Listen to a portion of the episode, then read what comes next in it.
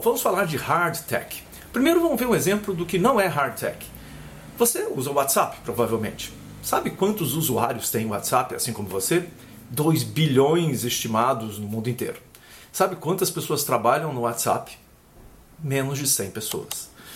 A escalabilidade do WhatsApp é impressionante, porque um grupo muito pequeno de pessoas consegue criar um produto que é usado por um grupo muito grande de clientes e usuários. Esse não é o típico caso de hard tech. Hard tech normalmente a gente associa, por exemplo, a Tesla.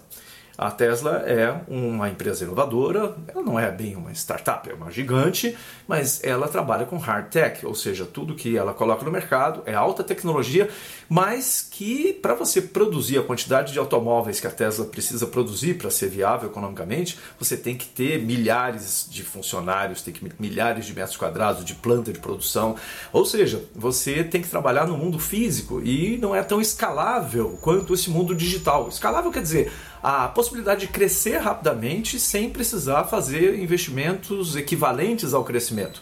Você, no mundo digital, nas soluções que a gente tem para software, para dados, é muito mais fácil você crescer rapidamente sem precisar crescer a estrutura da empresa. Já a hard tech é diferente.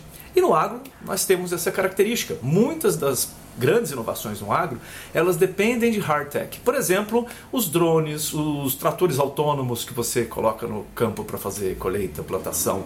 É, a própria biotecnologia depende de laboratórios e depende de prazos e tempos para que a biotecnologia aconteça. Existem é, algumas limitações importantes, inclusive de custo, é, sensores é, que são colocados, por exemplo, para irrigação, tudo isso tem um tempo para chegar ao mercado, para ser desenvolvido nos laboratórios, para ser testado, para ser fabricado até que você consiga implantar essas tecnologias que são todas chamadas de hard tech. Então, o agro, por ser dependente muitas vezes de hard tech, é, ele demora um pouco mais para adotar essas inovações tecnológicas. E muitas vezes isso é um grande desestímulo para os investimentos em inovação, porque muitas vezes, quando você está montando uma fábrica para poder produzir algo específico, como por exemplo, imagine quando você monta uma fábrica para produzir tratores autônomos ou drones que vão fazer monitoramento, captura de imagens, né? algo que você está criando especificamente para um setor, para o agro. Quando você termina de construir a sua fábrica, de equipar essa fábrica, pode ser que aquele produto que você planejava construir ou fabricar, ele já esteja obsoleto. Existe esse risco, porque os prazos para você investir e criar esses meio de produção para colocar essa tecnologia chamada de hard tech no mercado são prazos maiores do que você simplesmente desenvolver um software, colocar isso numa nuvem, um aplicativo ou algo assim e colocar para as pessoas usarem. Então existe um, um tempo necessário maior para as hard techs, existe um investimento maior que tem que ser feito também, porque você tem que ter um, um investimento físico né, em construção de coisas, né, de materiais.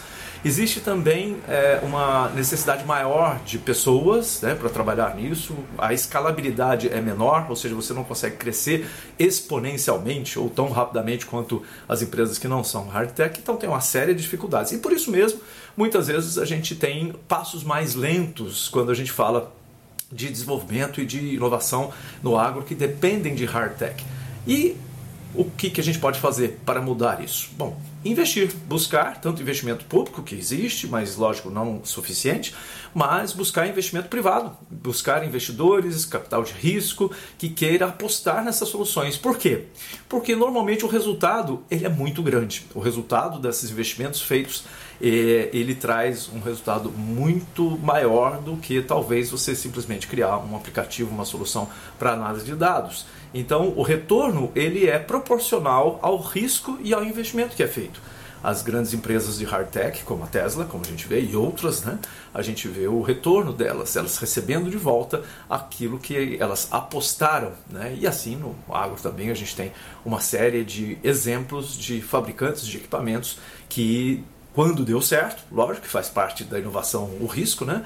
terem ganhos proporcionais ao risco e ao gasto investido naquela solução. Bom, é só por hoje aqui no 100% Agro. Semana que vem tem mais. Até lá!